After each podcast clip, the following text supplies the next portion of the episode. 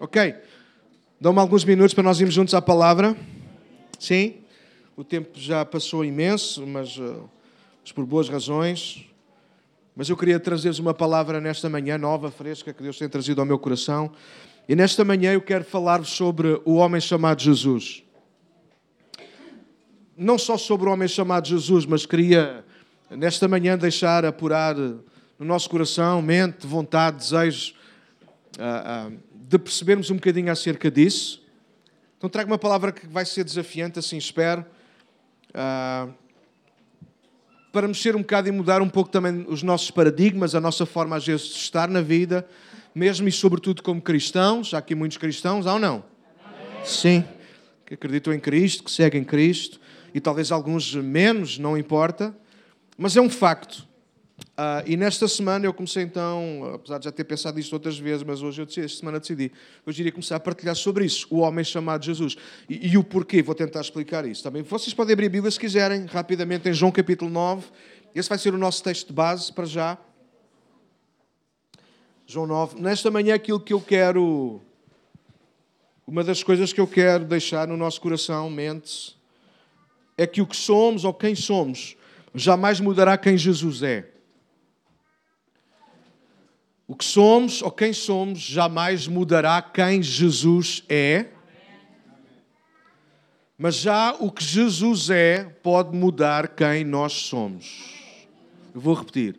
Quem Jesus é não muda por causa daquilo que nós somos. Mas por causa dele ser quem é, a nossa vida pode mudar. Eu digo isto e nós vamos falar um bocadinho acerca disso. Nós hoje vamos falar sobre mãos sujas. Eu sei, há um texto no Antigo Testamento, eu não vou lê-lo e nem vou perder muito, não tem, nem tem que ver com os apontamentos, mas o salmista disse isso, corações limpas. Quem pode subir ao monte do Senhor? Quem tem ah, mãos limpas, não é? coração puro? Mas sabe quando Jesus veio? Quando Jesus veio, ele veio para sujar as mãos.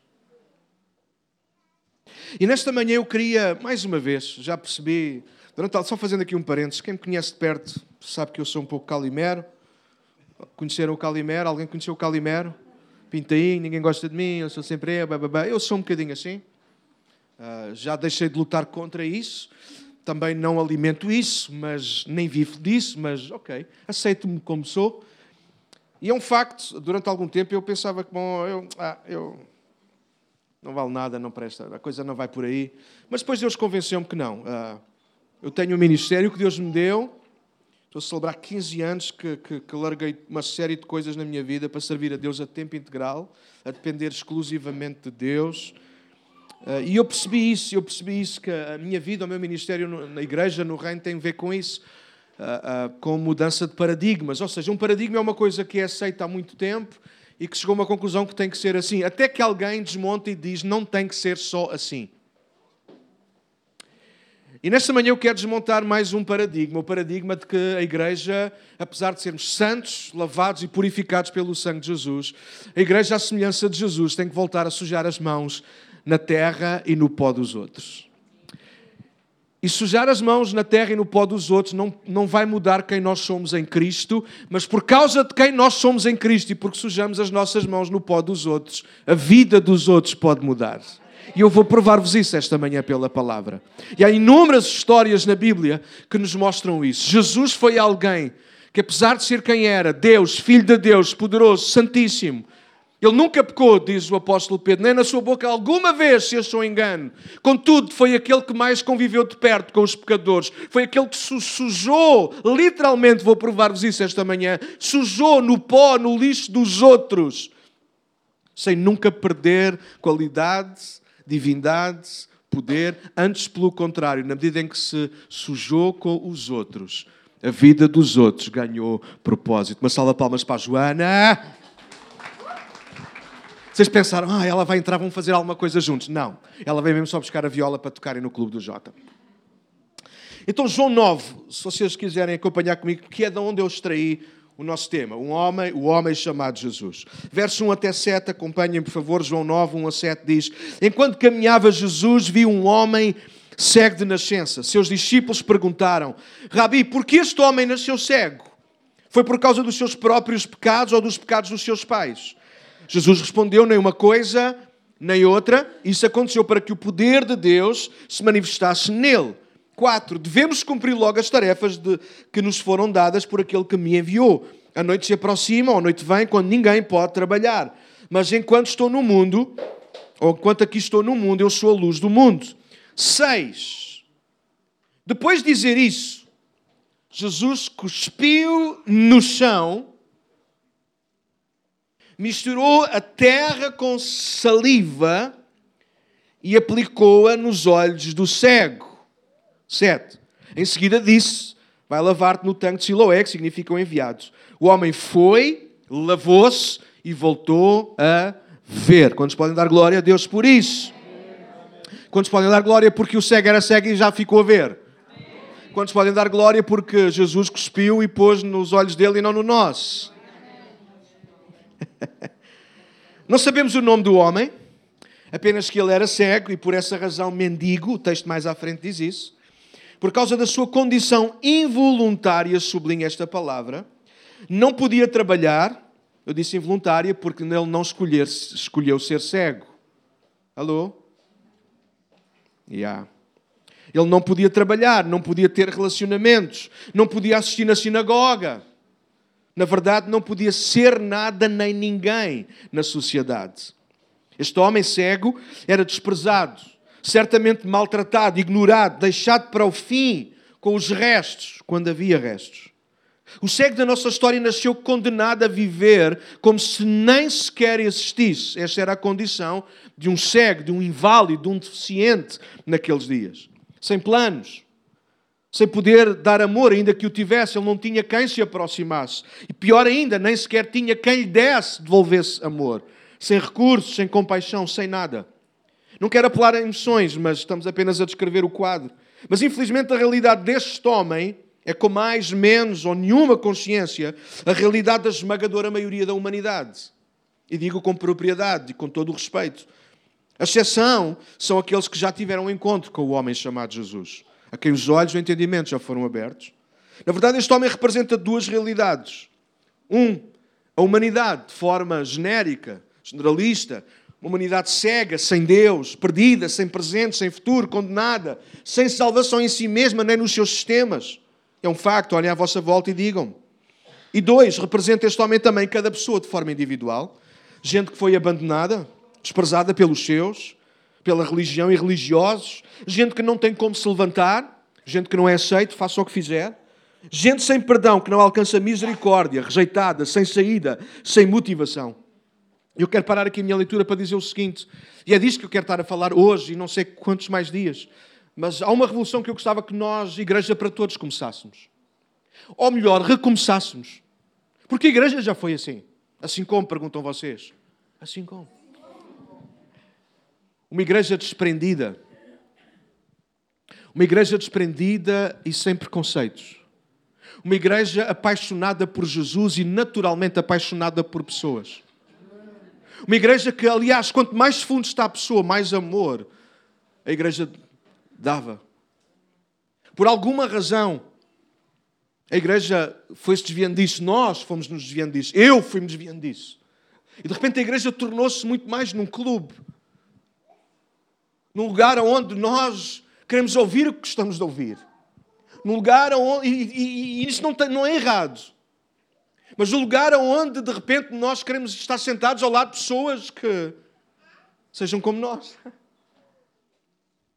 Mas eu acredito que está a chegar o tempo, da nossa casa, desta igreja, e eu não falo das outras, eu não sou pastor das outras comunidades, sou pastor desta comunidade. Está a chegar o tempo em que Deus nos vai dar uma oportunidade única de ouro de nós abrimos os nossos olhos. Eu acredito que esta mensagem hoje, por isso eu não pude deixar de pregar, apesar da hora ser tardia, Deus está-nos a dar uma nova oportunidade de nós abrirmos os nossos olhos e não continuarmos a viver como este cego. Porque o, o, a moral da história, porque João escreve, é porque ele vai buscar a história toda de Cristo. E no final do capítulo 9, Jesus acaba por falar que pior cego, ele não diz isso, pior cego é aquele que não quer ver, mas no fundo Jesus vai falar sobre isso no final. Pior do que este cego de nascença são todos aqueles que, afinal de contas, com tanta claridade, com tanta luz, com tanta coisa e não conseguem ver aquilo que está à frente dos seus olhos. E nesta manhã, a igreja, eu quero desafiar-nos a isso. Temos um coração outra vez quebrado, sensível àqueles que estão sentados na beira da estrada. Em algum momento nós já lá estivemos. Mesmo nós que nascemos num lar cristão, mesmo nós que nascemos, como se chama dizer, em berço de ouro, parece que ainda nunca passámos nada na vida, nunca passámos nada na vida, mas temos uma coisa que se chama consciência. Temos uma coisa que se chama coração. E apesar da nossa tenra idade, não importa se crescemos nisto, como se costuma dizer, a verdade é que em alguns momentos a nossa consciência tem, tem doído porque temos cometido pecado, temos cometido erros. Ainda há pouco nós ouvíamos aqui o plano de salvação. Ele é santo, Ele está a preparar um lugar santo para nós. Mas em alguns momentos nós temos errado. E a verdade é que quando nós olhamos e lembramos Cristo crucificado em nosso favor, sim, também foi por causa de nós que Ele foi à cruz.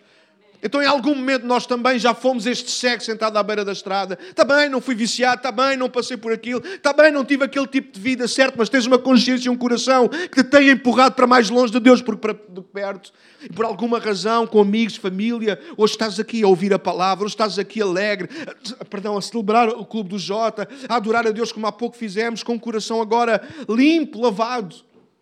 Mas em algum momento nós também já fomos o cego na beira da estrada. Em algum momento alguém orou por nós intensamente, em algum momento alguém já verteu lágrimas a nosso favor. E eu trago-vos esta história esta manhã por causa disso. Porque este homem representa ainda tanta gente da nossa sociedade, da nossa família, que não tem ninguém.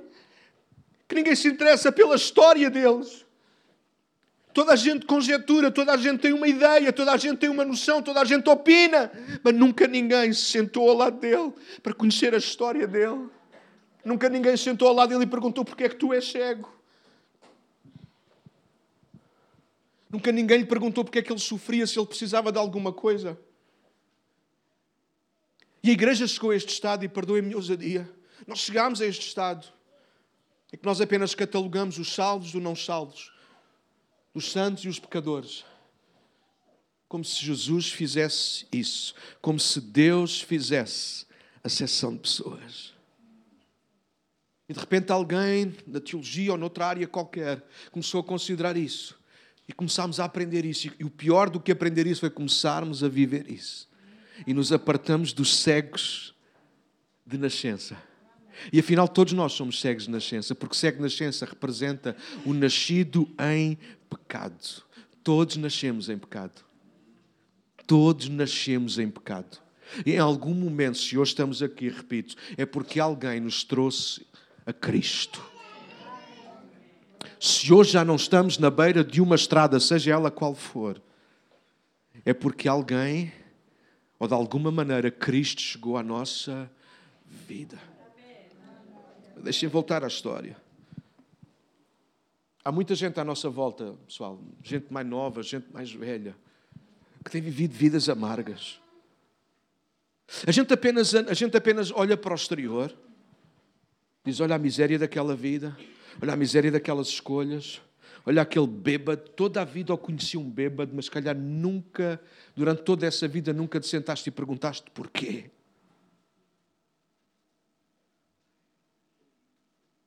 E nesta manhã eu quero desafiar-nos como igreja a nós, mais do que perguntar às pessoas porquê, perguntarmos a nós mesmos porquê, porquê é que nós paramos? Porquê é que nós não perguntamos? Porquê é que nós não nos ocupamos com essa gente? Jesus um dia explicou isso aos discípulos. Ele veio para o que era seus, mas os seus não o receberam. Então, mais adiante, para os seus discípulos, Jesus falou acerca disso. Ele disse: Olha, há uma festa que vai ser dada no céu. Saiam e convidem toda a gente. Os que eram ricos e famosos da altura rejeitaram o convite, então vão pelas aldeias, vão pelas vilas, tragam os coxos, os cegos, Tragam os desajeitados da vida, tragam aqueles que não servem para ninguém. Esses servem para se sentar à minha mesa, disse Jesus. Se alguns evitarem vir, porque às vezes a vergonha, porque às vezes a humilhação é tão grande que nós achamos que não somos dignos. Ele disse: então forcem-nos a entrar. Esta é a interpretação do texto. Gente que se acha indigna, alguém tem que pegar neles e dizer: Tu não és indigno, tu és amado, entra de uma vez. E o nosso ano letivo termina desta maneira, mas ele continua e nós precisamos de repensar isso. Nós precisamos de. O tempo é curto. E nós precisamos de começar a olhar para os cegos pelos quais nós passamos todos os dias. Você sabe que há pessoas que são o que são não por escolha própria? A, pessoa, a esmagadora maioria das pessoas é o que é porque foi a herança que recebeu. Você sabe que 90 e muitos por cento dos pedófilos, eles não são pedófilos por escolha própria, eles são pedófilos porque foi a herança que receberam. Porque um dia alguém abusou deles.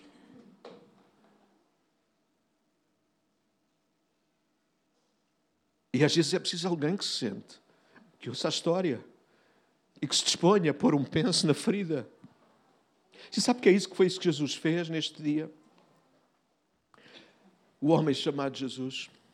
Deixem fazer-vos só um bocadinho do preâmbulo, porque é que eu gosto do Evangelho de João por causa disto. Quando nós lemos os outros Evangelhos, João é o único, ele é o último a escrever o Evangelho, ele vai escrever aquilo que os outros não escreveram, mas mais, João vai escrever da forma que os outros não escreveram e vai apresentar Jesus da forma que os outros não apresentaram. João tem o cuidado de mostrar que Jesus era homem. Eu vou repetir porque alguns não ouviram aquilo que eu disse. João tem o cuidado de escrever o Evangelho para nos mostrar que Jesus, apesar de ser Deus, ele viveu como um homem. Por alguma razão, este cego, quando lhe perguntaram quem é, como é que isso aconteceu, ele disse: O homem chamado Jesus curou-me. Ele não disse o rabi, ele não disse o mestre, ele não disse o senhor, ele não disse o rei dos reis. Podia ter dito qualquer um destes títulos. Mas Jesus era tão terra a terra. Jesus era um homem do povo para o povo. E por causa disso, naquele dia, aquele homem disse: Eu nem sei bem quem ele é, só sei que o homem chamado Jesus. E a igreja precisa de voltar a pôr os pés na terra. A igreja precisa de voltar a ser como o homem chamado Jesus. Então João ele escreve para nos mostrar que Jesus, ele é Deus, mas é o Deus homem. Vocês não sei quem conhece a Bíblia, tentar ser breve nisto, mas o capítulo 1 começa a dizer que no princípio era o verbo, e o verbo estava com Deus, e o verbo era Deus. João capítulo 1, versículo 1. João coloca Jesus no céu. Não haja dúvidas. João está a escrever para uma igreja que está em constantes mudanças, a igreja do tempo de João estava em constante mudanças, como os nossos dias, nós queixamos os nossos dias, mas os dias da igreja lá no início eram parecidos, ou piores ainda. Havia mudanças constantes, havia perseguição. Havia mudanças religiosas, havia mudanças geopolíticas, porque depois, estava, depois era o Império Romano, mas depois ainda prevalecia a filosofia dos gregos, depois aquilo era uma confusão de gente a querer mandar e, a, e gente a querer sobrepor e gente a querer fugir. O mundo estava constantemente a mudar, é uma questão de estudar a história, quem gosta disso vão perceber isso. O mundo estava em constante mudança, a igreja estava em mudança, e João escreve para confirmar o coração do povo de Deus e dizer: continuem a crer e a confiar que Jesus é o Filho de Deus. Capítulo 20, verso 31, é isso que ele vai dizer. Todos estes sinais que eu escolhi para escrever neste meu livro, eles têm que servir para que vocês possam uh, crer que Jesus é mesmo quem ele disse que era, o Filho de Deus. João escreve para confirmar isso. Então João começa a escrever e pôr Jesus no céu. No princípio era o Verbo, ele estava com Deus, todas as coisas foram feitas por meio dele, e sem ele nada do que foi feito se fez. E a seguir coloca outra palavra: Ele é a luz dos homens. Você sabe, João começa, parece estar a escrever Gênesis outra vez, mas está a pôr Gênesis, mas agora através da pessoa de Cristo. Não mais a criação do mundo, do universo, mas a criação de novas pessoas. Tudo começa pelo verbo da vida, pela palavra da vida, pela essência de Deus, pela ideia de Deus, por aquilo que estava no coração de Deus e que agora tudo isso pode ser visto através da pessoa de Jesus Cristo. No versículo 14, João vai dizer do capítulo 1 que o verbo se fez carne e habitou entre nós. Este talvez seja o versículo mais importante, talvez a seguir a João 3,16, já foi citado pelos nossos meninos aqui há pouco. O verbo se fez carne e habitou entre nós. Verbo se fez carne e habitou entre nós. A essência de Deus se fez carne, tomou forma humana para viver entre nós. Deus podia se revelar de tantas formas. Deus podia revelar-se de tantas formas. Um dia revelou-se com um dedo apenas e escreveu em tábuas de pedra. E foi a revelação de Deus. Noutras alturas revelou-se através de uma sarça e ele falou e Moisés conseguiu perceber. Mas essa não era a essência de Deus. A essência de Deus era Deus ser visto na forma humana e foi visto através da pessoa de Jesus. Deus não veio como um ser angelical. Deus não veio como um ser supra-sumo lá de cima, que ninguém é inatingível, inacessível. Não, Deus quando veio, Ele veio como homem. Pastor, para que essa conversa toda teológica agora de manhã, depois deste tempo todo tão fixe, para nós entendermos, irmãos, que quando Deus quis revelar, salvar, chegar ao coração da humanidade, Ele não chegou como Deus Almighty, powerful. Ele não veio com um trono e uma série de anjos e arcanjos à sua volta, com um cetro na mão e a quem Ele queria mudar, Ele ia tocando. Não, Ele veio como um homem. A igreja precisa de voltar a ser como um homem. A igreja precisa de voltar a ser um homem. A igreja precisa de voltar a ser mais humana. Eu vou repetir porque alguns não perceberam. A igreja precisa de voltar a ser mais humana. Por que, é que vocês acham que Paulo escreveu para nós chorarmos com os que choram e rir com que? Os que riem? Quem é que faz isso, pastor? Os humanos. Alguém conta uma piada e alguém se ri. Qual é o problema? Alguém está a passar por uma dor e alguém chora com a dor do outro. A igreja tem que voltar a ser mais humana. O homem chamado Jesus, eu amo isto. Deus tornou-se conhecido, expôs aos homens através de Jesus Cristo. E hoje Ele continua a fazer o mesmo através do Espírito Santo. Então a tónica do Evangelho de João é Deus fez homem, habitou entre nós e todos vimos e experimentámos a sua glória.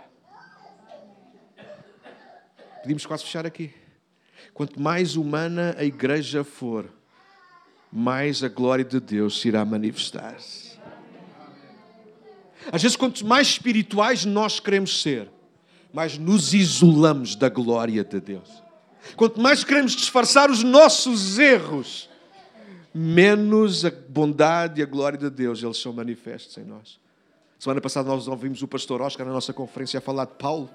Ele lembrava-nos de Paulo quando Paulo estava a passar pelo espinho da carne e ele aprendeu que agora que então quando sou fraco então eu sou forte, porque a presença, a glória, o poder, a manifestação de Deus mostram-se no meio das nossas fraquezas. Jesus, o homem, o homem chamado Jesus.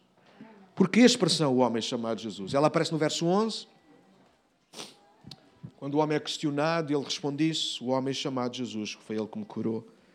E eu gosto desta expressão porque ela revela muito o coração de Deus revelado na pessoa de Cristo humildade suficiente para se chegar a nós. Jesus foi considerado por um cego e ele não reclamou o título. Ele não disse, amigo, isto é o homem chamado Jesus, não. O Rei dos Reis, o Senhor dos Senhores, que já veio, que está cá e há de vir outra vez. Jesus não fez isso. Jesus ficou contente com o título. O homem chamado Jesus. Gosto disso. Eu revejo-me, deixem partilhar do meu coração convosco, da minha pessoa. Eu revejo muito neste lado Jesus. E se há coisa que procuro ser é humilde. Não, não vou brincar. Podia dizer, ah, se há coisa que tenho orgulho é ser humilde. Mas não. Eu quero ser uma pessoa humilde, simples. Terra a terra. Olha, escrevi aqui um bocadinho daquilo que, que eu acho. Se estiver errado, paciência. Há gente que não me considera um bom pastor porque eu não sou como os outros pastores. E isso há um tempo atrás era uma ofensa para mim. Eu ficava triste. Mas já há muito tempo que deixou de ser uma ofensa para ser um elogio. Quando alguém chega ao pé de mim e diz: Ah, tu não és como os outros. Eu enchi e digo: Glória a Deus. Porque eu não quero ser um pastor como os outros, eu quero ser como o homem chamado Jesus. Jesus viveu e exerceu o seu ministério assim. Ele era mais conhecido por ser um do povo do que um homem de estatuto. Passava mais tempo entre o povo do que entre os que se achavam senhores e acima dos outros. Daí o ex-cego ter-se referido a Jesus como o homem chamado Jesus. Não o tratou como Senhor, Messias, Doutor ou Rabi, ou... ele apenas o tratou como um, um homem. E isso não nos deve preocupar, porque Cristo não veio provar nada e muito menos procurar aprovação. O Filho do Homem veio para dar a sua vida em resgate de muitos. O Filho do Homem veio para dar a sua vida e buscar e salvar. Muito obrigado, gentil menina, casada com Cristo.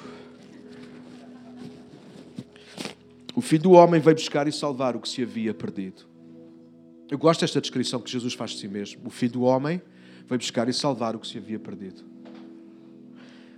Jesus é Deus, mas revelou-se como um homem, enquanto alguns homens achavam que deveriam mostrar-se como deuses. Enquanto alguns se colocavam acima daquele homem cego, Jesus colocou-se ao nível dele. Enquanto uns procuravam subir pelos seus esforços e qualidades, e infelizmente à custa dos erros dos outros, Jesus desceu por causa da miséria de homens como aquele. O homem chamado Jesus é o homem com o qual ainda hoje precisamos nos encontrar. com as nossas misérias, falhas e pecados. Ainda bem que nós não temos que nos encontrar com o Jesus poderoso sentado no trono. Ainda bem que temos a oportunidade ainda hoje de nos encontrar com o homem chamado Jesus. É porque se nós tivéssemos que nos encontrar apenas e só com o Jesus do trono, nenhum de nós iria subsistir. Mas porque temos a oportunidade de nos encontrar com o homem chamado Jesus, aquele que suportou as mesmas dores que eu, aquele que conhece as minhas aflições, aquele que já passou pelo mesmo que eu. Então, é um prazer poder me encontrar com o homem chamado Jesus. O homem chamado Jesus é capaz de nos entender, de nos ouvir, de nos socorrer, de falar a nossa língua. Não há alturas em que parece que ninguém entende o que nós dizemos. Sou só eu, já. Yeah. Não há vezes em que parece que ninguém entende o que nós dizemos. E nem sequer estamos a falar línguas aí a malta pentecostal. Ele é capaz de entender o que dizemos, mesmo quando não dizemos nada. Só o homem chamado Jesus pode fazer isso. O homem chamado Jesus sente o que sentimos, chora connosco, vai onde estamos e levanta-nos de onde nós estamos. Jesus não era um ser estranho, ele era reconhecidamente um homem entre tantos, com a particularidade de fazer, de dizer, de realizar o que mais nenhum fazia, falava ou realizava. Ele tinha o poder de amar. E por isso via-se através dele o poder do amor. Às vezes nós queremos o poder. Aprendi isto, igreja, um dia nós vamos falar sobre isso. Não sei se lá chegar, por isso quer dizer já. Há duas coisas que motivam o exercício de milagres: o extremismo de protagonismo ou o extremismo de amor. Os milagres sempre irão acontecer por uma destas duas razões: extremismo de protagonismo. A Bíblia ensina isso. Muitos naquele dia me dirão: Senhor, não fizemos isto, isto, isto em teu nome. Sim, libertaram pessoas, fizeram curas, milagres, milagres, poder, poder, poder, poder, mas não havia amor envolvido. Por isso ele diz: Apartai-vos de mim, porque eu não vos conheço. Sempre, nem sempre onde há poder há amor, mas sempre onde houver amor haverá poder libertado. Porque é impossível nós amarmos alguém e deixarmos a pessoa por quem passamos na mesma. E Jesus era este Deus homem Hoje precisamos tanto do homem chamado Jesus, quanto sermos homens e mulheres como Jesus. Deixa-me tentar passar aqui uma parte que eu acho que é tão importante. Os perigos de nós não sermos como Jesus, homens como Jesus. Claro que havia homens naqueles dias, mas infelizmente não homens como Jesus. Naqueles dias, como nos nossos, havia tradições, mitos, dogmas, crendices, ouçam com ouvidos ouvir que isso é interessante. E pior do que isso, havia ideias concretas, como que leis instituídas acerca uns dos outros, sobretudo para poderem desprezar e menosprezar uns de forma a levantar e a dignificar os outros. Ou seja, quanto mais se rebaixava determinados tipos de pessoas, mais outras eram levantadas. Eu vou fazer um exercício rapidamente. Tenho confiança para isso, ninguém fique chocado. Samuel, pode chegar aqui, por favor? Antes rápido, está bem? Eu posso fazer isso que somos primos, está bem? Venha correr, não. Se nós estivéssemos a viver nos dias de Jesus, eu, sem precisar de fazer nada, seria uma pessoa mais importante do que o Samuel. O Samuel nasceu com uma deficiência, logo nasceu para ser nada nem ninguém. Eu não preciso de fazer nada de extraordinário. Eu não preciso de compor uma música. Eu não preciso de pregar uma mensagem. Eu não preciso de pintar um quadro. Só por isso, só por eu nascer sem qualquer deficiência visível, pelo menos, eu sou melhor do que o Samuel. Obrigado, Samuel. Podes te sentar. O cego nascença era um Samuel. O que é que o Samuel fez? O que é que os cegos de nascença fizeram para nascer assim? Nada. Que escolha tiveram eles no útero da mãe para nascerem assim? Zero. Mas os homens naqueles dias faziam isso. E perdoem-me a ousadia mais uma vez, os nossos dias não são assim tão diferentes. Nós continuamos a menosprezar uma série de gente, nós continuamos a catalogar uma série de gente. Há pessoas que se calhar estão aqui nesta sala que pensam acerca de outras. Não, aquele nunca virá à igreja. Desculpem a minha ousadia, fica gravado. Bora aí. Isso é estupidez. Há pessoas que nunca entraram naquela porta porque nunca haverá pessoas a ir buscá-las e a sejar as mãos no pó aonde eles estão sentados. Quando houver alguém que se ponha na posição dessas tais pessoas, então essas tais pessoas, elas vão ter o lugar delas aqui também. A ideia era tornar visível e apontar os erros, as fraquezas e os defeitos dos outros. E dessa forma celebrava-se imediatamente a si mesmo. Imagina, eu não preciso falar de mim, eu basta apontar os erros do Samuel. Samuel, estamos quites, eu depois pago o almoço, conforme combinámos. Eu não, o Samuel cocheia. Bora apontar os defeitos. Não pode ser que ele é calvo, que eu também já sou. Bastaria apenas apontar os erros dos outros humilhar os outros. E isso já fazia com que alguém se sentisse superior. Você percebe que o homem chamado Jesus fez precisamente sempre, sempre, sempre o contrário. Enquanto que os outros pegavam nas diferenças dos outros, nos problemas dos outros, as fraquezas dos outros, para explorarem e humilharem, Jesus pegava, via nisso uma oportunidade de mostrar o seu grande O desprezo que é dado a este homem, antes e mesmo depois da cura, não tenho tempo para ler todo o texto. Mas este homem foi desprezado porque era, era cego, depois foi desprezado porque foi curado num sábado. Vocês leiam em casa o texto, vocês vão ver que ele, não pode entrar na sinagoga porque é cego na nascença, e depois de ser curado, ele entra na sinagoga e manda-no embora porque ele agora acreditava em Jesus que o tinha curado da cegueira.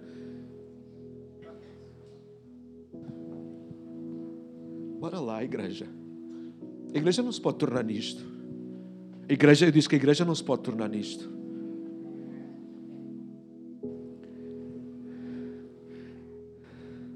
Nossa sociedade tem esta mentalidade. Há lugares onde há esta mentalidade, inclusive é na igreja há essa mentalidade. Temos sido homens e argumentamos errar, então é humano.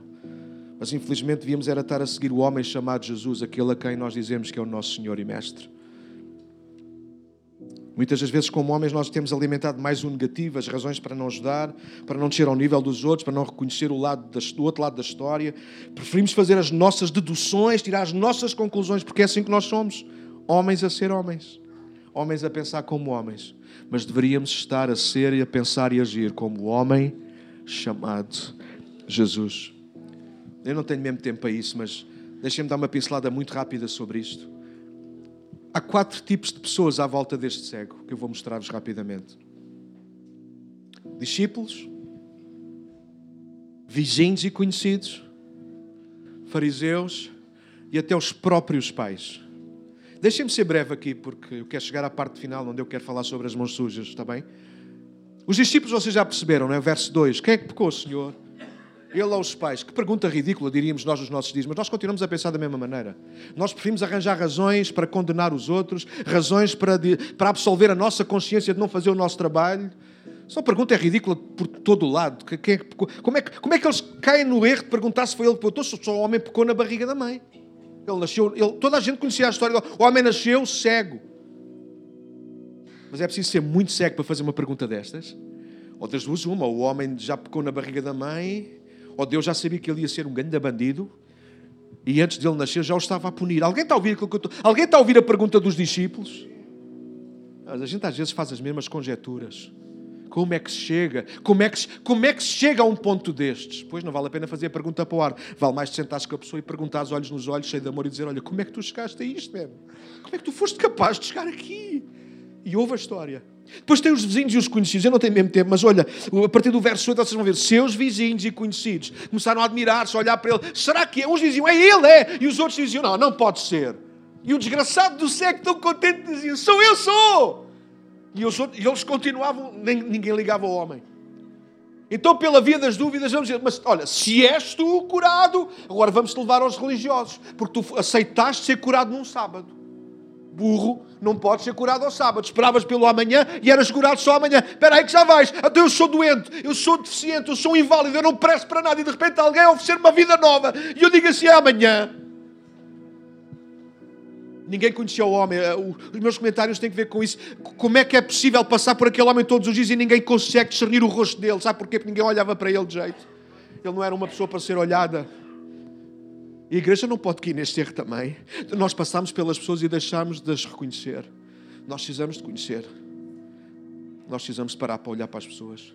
Então eles levam, eles levam-nos aos religiosos, bora andar para a frente. A partir do verso 15 eles chegam lá, entregam o homem aos religiosos e os fariseus enchem, vejam se não é o que diz na vossa Bíblia, eles enchem o homem de perguntas. Sabe o que é que estes dois grupos fizeram? Nem uns nem outros celebraram os novos olhos daquele homem. Leiam a história. Não, igreja, leiam a história. Você sabe porque é que eu agora subiu às vezes e bato palmas e faço este barulho todo? Eu sei que alguns ficam chocados comigo, não quer saber. Estou a quebrar paradigmas. Crucifiquem-me, mas nasçam de novo, igreja. Sabe porquê? Porque a igreja tem que ser um lugar de celebração. Ai, uma professora de escola dominical, yes! Ainda bem. Porque há muitas igrejas que queriam ter aquilo que nós temos e não têm. Eu celebro aquilo que temos. Antes que algum dia eu tenha que celebrar, porque agora já não tenho. Oh, que saudades quando tínhamos. Deixem-se disso. Bora celebrar enquanto temos vida, enquanto temos as pessoas. Ninguém celebrou o homem. Sim, se o homem, é, o homem é cego, eu não sei quantos anos, mas o homem é adulto, porque quando aparecem os pais, são quatro tipos de pessoas que aparecem, que também não querem saber do filho. Chamem os pais. Olha, como é que eu. Te... Este é o vosso filho ou não é? É. Ele era cego ou isto era fingir? Não, não, ele nasceu ceguinho. Não via um palmo à frente. Nem para mamar na, na minha da mãe ele encontrava. Por... O bebê também não precisam, não é? Brincadeira. É o nosso filho. Mas antes que os fariseus continuassem o interrogatório, eles disseram assim: é, mas parou aqui já a conversa, ele é maior de idade, perguntem-lhe a ele. E depois João explica porque é que os pais fizeram isso. Querem saber porque é que os pais fizeram isso? Porque tinham medo de ser desprezados pela sinagoga. Puxa, quem são os pais que geram à luz um filho que é cego? O filho tem a oportunidade da vida deles que é recuperar a vista, tornar-se um homem como os outros. Alô? Quem é os pais que não celebram isso? Eu vou-vos dizer quem são. Os da história. Eles não celebraram o filho. Eles puseram-se à margem do filho. Mais tarde, Jesus encontra o, homem, outra vez, sozinho, desprezado pelos vizinhos, pelos fariseus e até os próprios pais. Não fizeram um lanche, pelo menos um lanche. Uma sandes. Sandes de corato, que é barato. Coratinho, assado. Não ia agora, Zé Carlos. E uma mini. Na, ouçam, zero, zero, zero, nem um copinho com água. Eles trouxeram e disseram: Oh, meu rico filho, agora já podes ver a cara feia da tua mãe. Zero, oh, irmãos, é sério, é zero, zero, zero. Ninguém celebrou aquele homem. Porque isto são os homens a serem homens. E cuidado, irmãos. Oh, irmão, mas a gente somos homens, a gente somos o certo. Jesus também foi um homem. Mas não foi assim de todos. E essa conversa diz: Ah, mas Jesus era. Não, não. O homem chamado Jesus. Por isso estamos a estudar assim. Não é o Deus chamado Jesus, é o homem chamado Jesus. Deixemos chegar ao final. Dá-me agora estes 5 minutos para terminar aqui em grande. É apoteose, para ficar bem no YouTube. YouTube. Ninguém celebrou aquele homem. O homem chamado Jesus contrariou o padrão estabelecido. Por exemplo, João conta uma série de episódios. Nós talvez um dia destes vamos usar algumas dessas histórias, mas, por exemplo, da Samaritana. Lembra-se da história da mulher samaritana, João capítulo 4? Oh, há quanto tempo aquela mulher não tinha uma conversa com um homem sem ser sobre sexo? Há quanto tempo um homem não chegava ao pé daquela mulher apenas com o desejo de: Olha, eu já conheço a tua fama. Se não estás contente com a cama que tens, eu tenho lá uma nova. E por isso ela já ia no quinto marido e nenhum deles era dela. Mas Jesus naquele dia sentou-se com ela, quis ouvir a história dela. Ele disse: Uau, tu tens é sede, amiga. Sede, sim. E a água que eu te vou dar, tu nunca mais precisas de beber água, man. Claro que ele não estava a falar da água do poço de Jacó, ele estava a falar da água da vida, da água que supre, da água que satisfaz, da água que transforma, de repente da água que faz mudar aqui os pirulitos todos cá dentro. Alguém já experimentou isso? Eu já. Eu não conheço a história do homem, do paralítico junto ao tanque de Betesda? Há 38 anos era posto ali. Quem é que queria saber daquele homem? Ninguém, Jesus quis. O homem chamado Jesus, ele queria saber. A mulher adulta ama esta história e num dia deste vou ter que pregar sobre ele só por causa da história. Já vou pregar exatamente igual, mas só que só mudo só a história. Pode ser? Porque também Jesus também suja as mãos na terra. Aquela mulher é trazida a Jesus, Jesus é o único que fica no meio dela. O meio com ela, perdão. Também estou na sinagoga, num lugar difícil. Toda a gente à volta observa, pô, fariseus, acusadores, pedras, tudo e mais alguma coisa. Jesus está no meio com ela, a ser um com ela. E é aqui que eu quero chegar nesta manhã. Jesus podia, mas não se ficou no pecado daquele homem, dos pais ou de outra coisa qualquer. Jesus preferiu dar ênfase à glória de Deus. Nem um nem outro pecaram, mas ele nasceu assim para que Deus seja glorificado através disso. Se nós começarmos a olhar para a miséria à nossa, alheia à nossa volta e nós mudarmos o paradigma e o clique na nossa mente e começarmos a ver que a miséria à nossa volta não é apenas miséria por si só e para acabar em miséria, mas é miséria para acabar em glória de Deus, se calhar a nossa atitude em relação aos outros também irá mudar. Se começarmos a ver os outros que são pecadores, que nós hoje consideramos que são piores do que nós, mas nós começamos a abraçá-los e dizer: Oi, ah, tu vês-te como segue, mas eu já te vejo um homem normal a ver, a andar como os outros, a ter uma vida, a trabalhar. Este homem nunca trabalhou, este homem nunca teve uma família. Provavelmente a primeira coisa que ele fez naquele dia, não sei, foi dar graças a Deus. Mas a segunda foi começar a poder ver, escolher uma noiva. Não sei. Alguém está a ouvir aquilo que eu estou a dizer? Até agora ele nunca tinha tido essa oportunidade. Mas agora, por causa de Jesus, ele pôde ter essa oportunidade. Deixem-me terminar. Jesus podia ter sido mais um a passar ao lado, a ignorar aquele homem, mas Jesus não fez. Antes, pelo contrário, Jesus tocou-o. Estamos a chegar lá. Estão prontos? Então segurem-se. Pode parecer um episódio nojento pela descrição. Sim, pessoal do YouTube eu disse nojento. Mas é exatamente o oposto. Jesus marcou uma posição. Assim como fez com a mulher adulta ao escrever no chão. Houve a ouvir. Quem toma nota, toma. Se não estão a tomar nota, eu ando a gastar horas a trabalhar para nada. Mas ok. Jesus sujou-se. Aliás, Jesus sujou-se antes de sujar. Olha para a descrição. Diz que. Verso 6 diz que Jesus cuspiu no chão e fez lodo, lama. Eu não sei quantos aqui em pequeninos fizeram essa, essa jabardice. Alguém fez? Yeah. Yeah. Obrigado. O João levantou a mão bem alto. Deve ser feito muitas vezes. Que porcalhão. Ouçam, ouçam convidos de ouvir. É porque nós paramos num momento em que, ah, Jesus, ah, aquilo foi uma maneira de fazer o um milagre. Jesus faz, faz todas as maneiras diferentes. Não, nós temos que parar para ver que ah, em Gênesis, no capítulo 2, Deus já tinha feito isso. Não é a primeira vez que Deus, homem, mas como homem agora sim, o Deus homem voltou a pôr as mãos na terra e fez lama outra vez. E nós ficamos já perplexos. Que nojo, Jesus que chão fez lama e depois ainda por cima foi pôr no olho do homem. Coitado do homem, coitado do homem, não, coitado primeiro das mãos de Jesus. Porque antes de Jesus sujar o homem, ele sujou as mãos dele. Imaginem a cena. Dá para dar, Simão? 3, 2, 1. Imaginem a cena. Senta aqui, Ruth. Senta aqui. Vem. Sim, por pé. Você não é cega, mas é meio surda. Mas vá. Senta aí. Fecha os olhos, porque cega como uma porca. Imaginem a cena. Os discípulos estão aqui todos de pé. Senhor. É? Bom. Porque é assim que a gente fala para ninguém perceber. Quem é que ficou? Ele ou os pais dele? Posso brincar? Na nossa linguagem, eu ainda falo assim com a malta, que eu ainda venho à tribo. Jesus, chiba-te aí. Quem é que pecou? Foi ele ou, foi, ou foram os velhos dele? Os velhos andaram. Em... Posso, posso falar assim em português? Os velhos andaram enrolados antes de casar ou quê? É isso que quer dizer. Ah, não sabiam o que é isso que quer dizer? É isso que quer dizer. Que ele é concebido em pecado. Já está aí, ceguinho. É isso mesmo, o ceguinho está ali. A gente está aqui na boa a curtir a pregação e o cego está ali. Quer, quer saber do cego? E Jesus para e diz: Oh, amigos, não é uma coisa nem outra.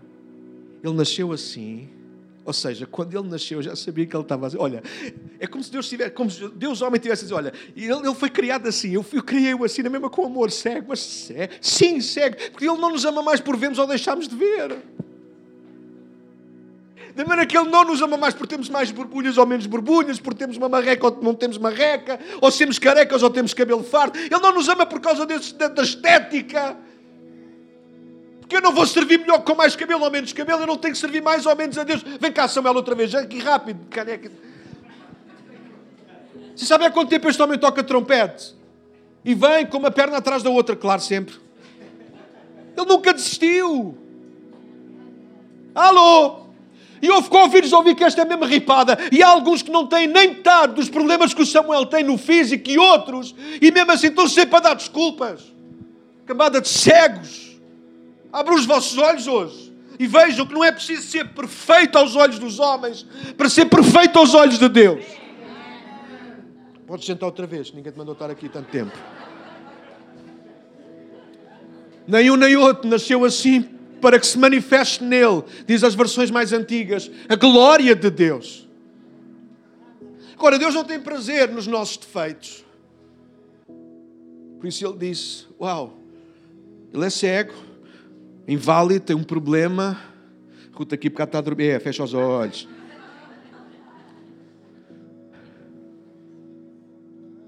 Apesar de ele nos ver perfeito, ele quer nos dar as condições para nós o servirmos a ele de forma perfeita. Agora, para tudo, Jesus diz isso. Temos que fazer as obras daquele que me enviou enquanto é dia, porque a noite vem quando ninguém pode trabalhar e nós ficamos aí e damos glória a Deus. E depois a gente quer passar depressa à parte do custo, mas é aqui que eu quero parar. Eu não vou cuspir, fiquem descansados. Não sou. Quer dizer, não sou capaz.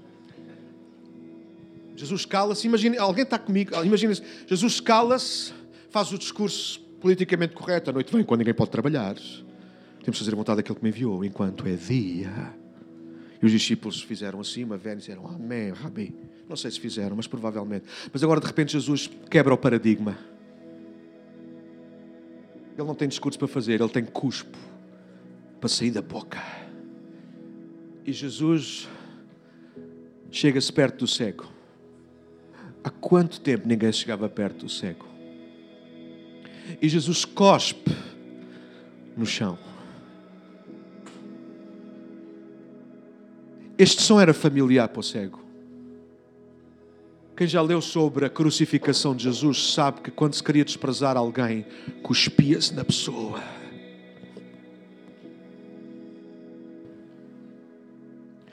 Então Jesus vai fazer alguma coisa que é comum àquele homem. Aquele homem diz: Este é apenas mais um a cuspir na pessoa que eu sou. Mas Jesus pega naquilo que é o desprezo dos outros e torna-o na bondade de Deus. Ele cospe no chão. E com os seus próprios dedos. Faz aí de girafa agora. Ainda não chega. Ele começa a amassar. Se era capaz de fazer isso, que nojo. Yeah, Jesus fez isso. Ele pôs as mãos dele na terra na mesma terra onde o cego estava sentado. No mesmo pó que aquele cego levava todos os dias para casa. Jesus fez a lama e carinhosamente colocou nos olhos do cego.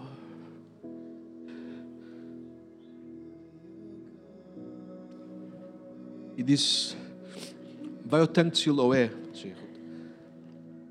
e lava-te. E o homem foi, lavou-se e voltou vendo. E eu podia ter pregado, porque todos pregam sobre o tanque de Siloé, que significa o enviado.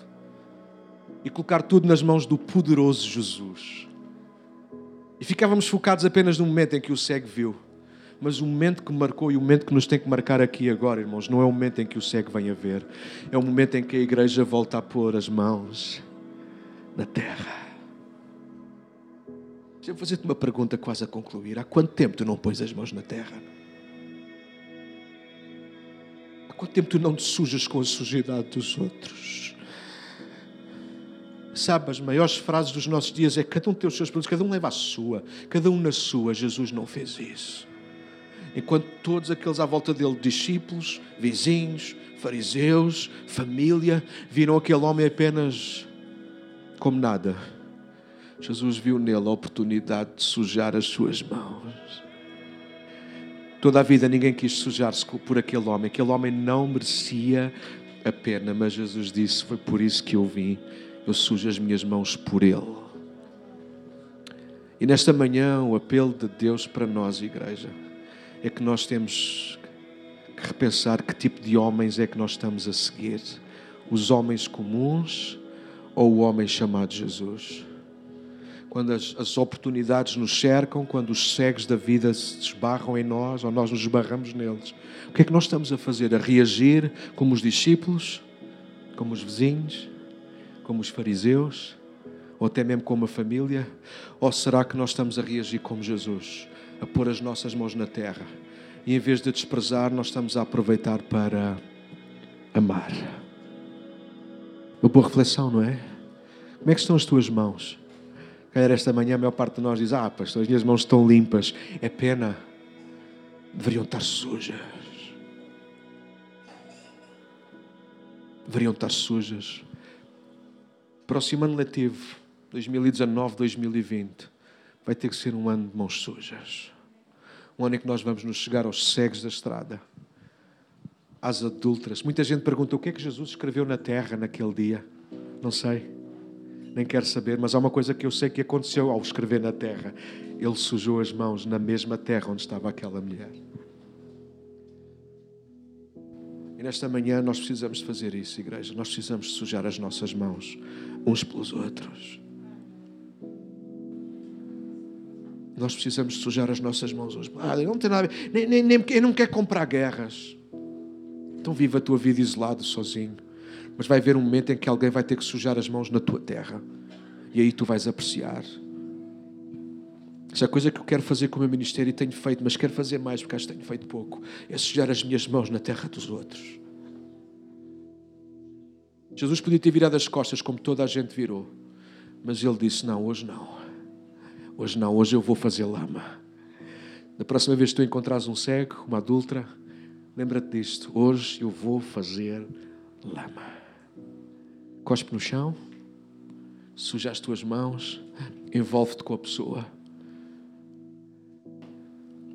E depois sim, entrega a Jesus. Agora vai ao tanque e lava-te. Vai ao tanque e lava-te, o enviado. E foi de lá que ele veio a, a ver. Esta manhã, igreja, recebe o desafio. Não sejas mais um homem comum. Não sigas o restante dos homens. Bora continuar a seguir o homem chamado Jesus. Vamos ficar de pé nesta manhã.